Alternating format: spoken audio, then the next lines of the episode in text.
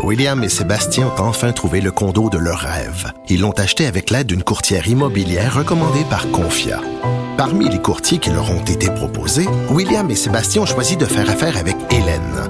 Elle connaissait bien le quartier et d'emblée, elle a compris leurs besoins. Ça a tout de suite cliqué. Mais quand même pas autant qu'entre William et Sébastien. Confia, on se dédie à l'espace le plus important de votre vie. Confia fait partie d'Espace Proprio, une initiative de Desjardins comme les autres. Joignez-vous à la discussion. Appelez ou textez le 187 Cube Radio 1877 827 2346. Renaud Brassard est le directeur de la section Québec de la Fédération canadienne des contribuables. La Fédération canadienne des contribuables, c'est cet organisme qui pointe du doigt, qui dévoile, entre autres, les gaspillages éhontés de nos, gouvernements qui prennent l'argent public pour toutes sortes d'affaires inutiles. Mais là, euh, Renaud Brassard vient de publier un texte dans le Devoir où il s'en prend euh, à l'opacité du gouvernement Trudeau. C'est de plus en plus difficile d'avoir l'heure juste sur certains dossiers. Il est avec nous. Bonjour, Renaud Brassard. Bonjour. Donc, c'est un gouvernement opaque.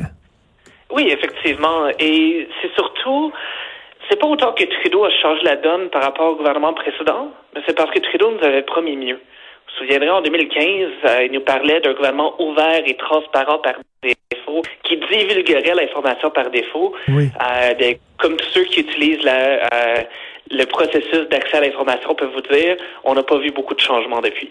Et que c'est où? C'est dans quel dossier où c'est difficile? C'est quoi? Même avec la loi d'accès à l'information, c'est difficile d'avoir des informations. Ça arrive, c'est cavardé, tout ça? Ben exact. Un, des problèmes, c'est qu'on a une loi qui est très, très, très vieille. Notre loi a été adoptée en 83, puis il y a eu quelques petits changements par-ci, par-là, des affaires de virgule, mais il n'y a pas eu vraiment de vrais changements à la loi. Donc, on a une loi qui date euh, d'une autre époque et d'une époque qui était déjà beaucoup moins transparente, où il n'y avait pas les mêmes technologies de l'information. Et obtenir de l'information dans ce contexte-là est très, très difficile. Euh, par exemple, le euh, Center for Law and Democracy, un think tank basé à Halifax, qui est assez réputé à l'international, fait un classement des lois d'accès à l'information dans le monde. Le Canada arrive 50e sur 128. Ce qui est déjà hmm. pas super bien, mais c'est quand on regarde qui est-ce qui est avant nous que ça s'empire.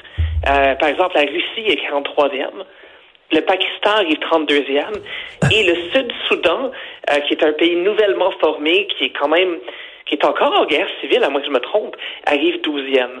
Donc de se ramasser 50e, c'est quand même un assez dur coup à ce niveau-là. Ben oui, puis on l'a vu là aussi sur le, scandale de We Charity, lorsque l'opposition voulait en savoir davantage, parce que c'est un scandale quand même important. Euh, ce qu'il a fait, c'est qu'il a abrogé le gouvernement en disant bon, on arrête, là, il y aurait plus, y aurait plus de période de questions, tout ça, on tire la plug et on s'en va. Donc c'est une façon pour lui de ne pas répondre aux questions.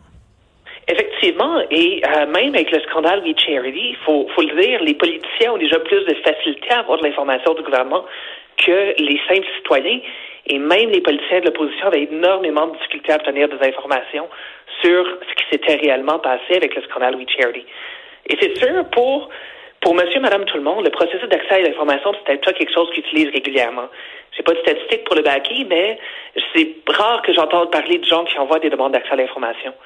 Ça a un impact direct dans, nos, dans les vies de tout le monde, par contre. C'est ça qui nous permet de sortir des exemples de gaspillage, des, des, des histoires d'abus, des histoires de corruption, et de pouvoir les documenter, de pouvoir les sortir et de faire changer les pratiques. Mais c'est, pas une position enviable, ça, cinquantième position dans le palmarès des pays les plus transparents. Non, effectivement, ça n'a rien d'enviable. Et euh, il y a plusieurs changements qui ont été recommandés, euh, oui, par des, des think tanks, oui, par des groupes de la société civile, mais même par les fonctionnaires en charge de l'accès à l'information qui disaient qu'il y a certaines exclusions qui allaient beaucoup trop loin, qu'il y avait des choses qui faisaient changer, et le gouvernement n'a toujours pas agi par rapport à ça. Et donc, c'est quoi? Est-ce qu'il y a certains dossiers où c'est plus euh, c'est plus problématique ou c'est l'ensemble du euh, de, de, de, ben, des dossiers? C'est sûr que c'est l'ensemble du processus. On peut penser notamment au délai. Euh, dans le délai prescrit pour l'accès à l'information au Canada, c'est 30 jours, mais le gouvernement peut demander des extensions. Il demande très régulièrement des extensions. Euh, moi, j'en ai eu une il, y a une il y a quelques années de 240 jours seulement, comme il le disait bien dans la lettre, euh, qui finalement a pris 4 ans, en fait. Ah oui, pourquoi? Même jusqu'à 80 ans d'extension. Donc souvent, l'extension est utilisée comme un moyen de euh, de dissuader l'accès à l'information ou tout simplement de de reporter à plus tard dans l'espoir que quelqu'un l'oublie. 80 ans d'extension, c'est-à-dire on va vous donner l'information, mais dans 80 ans? Exactement. Euh, ben, dans 80 ans, plus 30 jours.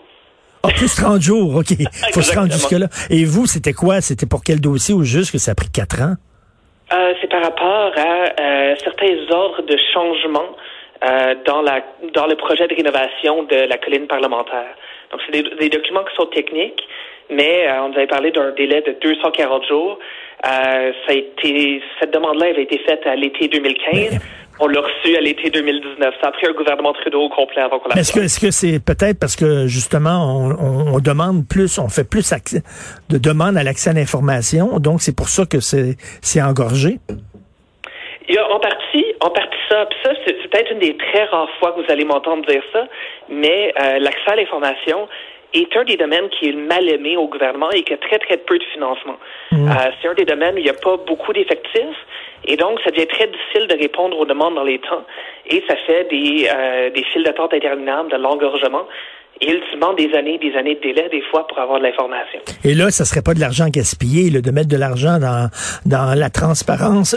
Et en, en terminant, euh, pour le directeur de la section Québec de la Fédération canadienne des contribuables, euh, du qu'on donne 1000 dollars aux gens qui sont allés à l'extérieur, c'est un gaspillage de fonds publics assez scandaleux. Effectivement, c'est un gaspillage absolument éhonté euh, et ça montre un peu euh, oui, à la base, l'empressement avec lequel les politiciens ont mis en, en place ces programmes-là, parce que leur objectif, c'était pas de donner 1000 pièces, mais le fait aussi qu'il y a personne qui est venu réviser ce programme-là par après, que les programmes qui ont été mis sur pied en mars, mmh. on attend des mois et des mois avant que la PCU soit réformée. On a, on, malheureusement, ce, ce bénéfice-là, ce programme-là, je me souviens plus le nom exact, mais on, on a dû attendre que des, euh, des voyageurs en abusent pour que ce soit réformé. Euh, c'est ça, comment ça se fait qu'on n'avait pas prévu les failles, qu'on n'avait pas prévu les brèches avant? Ça montre l'improvisation, là. Exactement. Et surtout, l'improvisation est correcte dans les premières semaines d'une crise. Euh, ça fait neuf mois qu'on vient avec la crise. À un moment donné, c'est plus dans l'improvisation qu'on devrait être. Tout à fait. Ben, merci beaucoup, Renaud Brassard, et continuez votre bon travail à dénoncer euh, le gaspillage de fonds publics avec la Fédération canadienne des contribuables. Merci, bonne journée. Merci. Bonjour. Toujours un plaisir. Hey. Grand-papa est arrivé. Hey, c'est moi. Hey, grandpa. Il fait beau, il fait gris, c'est la pandémie, c'est le confinement. Tout va bien. Tout va bien. C'est quoi ta chanson déjà? J'aime la pandémie. Po, je suis positif. J'aime la pandémie. J'aime la vie. Télé-Québec m'a toujours pas appelé. je ne sais pas ce que ça leur prend. Pourtant, un hit, c'est, il me semble, c'est écrit hit là-dessus. Même hein? Il me semble, tu sais, toutes les super radios musicales comme C'est quoi, femme, je parle avec mon anus. Euh, il me semble qu'il pourrait faire jouer quelque chose de fort demain. Ben non. Alors de quoi tu, tu me parles? Rien. Je t'aboute. Hey, euh, non, non, mais on, un show de femme minute, ça, ça, ça va mal. Ça va pas bien, là. Ça va pas bien. Enlevez-les, les, les petits dessins avec les arcs-en-ciel, là. Enlevez-les, là. Parce que. C'est ceux qui chialaient contre la dictature sanitaire, puis le gouvernement exagère, ils se font discrets depuis quelque temps. Hein. Ils prennent leur trou parce que. Pourquoi? Parce qu'ils ont des tubes dans le fond de la gorge. Ils essayent de respirer, les tatas. Fait que c'est ça que ça donne. Hey, euh, dis donc, à midi, on aura Nima Machouf parce qu'il y a oui. 363 experts canadiens qui demandent à tous les paliers gouvernementaux et les santé publiques, ceux qui dorment au gaz, Madame Tam à Ottawa. J'ai posé hier la question à Madame Borges da Silva qui, qui enseigne la santé publique à l'Université de Montréal. Comment ça se fait que la docteure Tam à Ottawa, qui proposait des Glory Hole, euh, docteur Arruda et la docteur Drouin ne se sont pas levés au mois de décembre pour dire Hey, allez-vous fermer les aéroports? Allez-vous interdire les voyages à l'extérieur, les voyages pas non essentiels, les voyages sont pas urgents? Pas un mot. Je comprends pas qu'ils bougent pas, ces gens-là. En commission parlementaire, sur la transmission par aréosol. Non, non, il a passé la parole. Le docteur Arruda a dit, il a passé la parole à son ouais. adjoint et qui a dit, bon, on est en train de faire des études, oui, là. Ils sont pas sortis encore. Puis là, vous allez avoir le rapport fin janvier. Ils, lis, ils font pas des études, ils lisent des rapports. Mais, mais il faut que M. Arruda ait magasiné des nouvelles cravates. Ça, c'est important. Pour aller pour aller euh, faire des, des câlins à Jean-René Dufort. Ça, c'est primordial. Ça, c'est important. Et tu nous parles de quoi? Euh, justement, de ça avec Néma Machouf, les sol. Et on va passer un extrait de l'entrevue avec euh, Jean-François Roberge qu'on a fait le 17 décembre, la dernière journée d'école en présentiel. Et je lui ai parlé de ça, puis on s'est chicané parce que lui, il discréditait tout ce que je disais. Non, non, lui, j'ai parlé aussi à M. Robert. Lui, c'est t'ouvres les fenêtres, puis c'est tout. T'ouvres les fenêtres et la santé publique s'en occupe. Sauf que la santé publique est assise sur ses mains. Et euh, là, il y a des experts qui disent allumer, parce que c'est ça une des solutions. On va lui parler à midi. Et aussi, on va parler à la directrice adjointe à la direction de l'organisation des services régionaux du syndicat canadien de la fonction publique. Pas, pas sur les fonctionnaires, sur les, qui représente les agents de bord. Et depuis le mois de mars, les agents de bord demandent à Transport Canada de prendre des mesures. Ils ont demandé d'abord d'être équipés convenablement parce qu'ils faisaient partie des des services essentiels vu que les gens continuaient à voyager. Donc, on va lui parler à 11 heures. Bon, Et tantôt, Diane Franca, présidente de la Fédération des médecins spécialistes du Québec, qui dit simplement hier, l'ancien communiqué de presse, regardez ce qui se passe ailleurs, ça s'en vient chez nous si on prend pas des mesures plus sévères. On va lui parler tantôt. Ça va mal, ça va mal. On va t'écouter tout ça gratuitement. Merci. Merci à Hugo Veilleux, merci à Luc Fortin, Maude Boutet, Carl, Carl Marchand, un nouveau. Ben oui, Carl. Un nouveau? Ah oui. As-tu vu ce qu'il y a d'en face? Qu'est-ce qu'il y a en face? Une grosse barbe.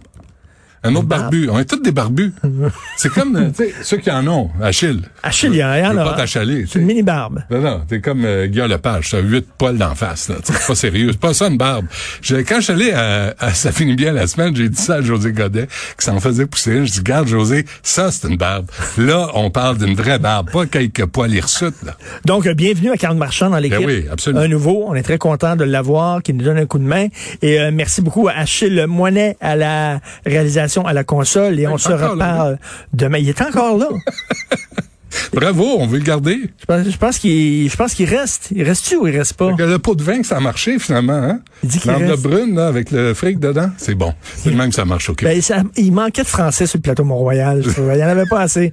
Alors, et on se reparle nous 8 heures demain matin. Bonne journée.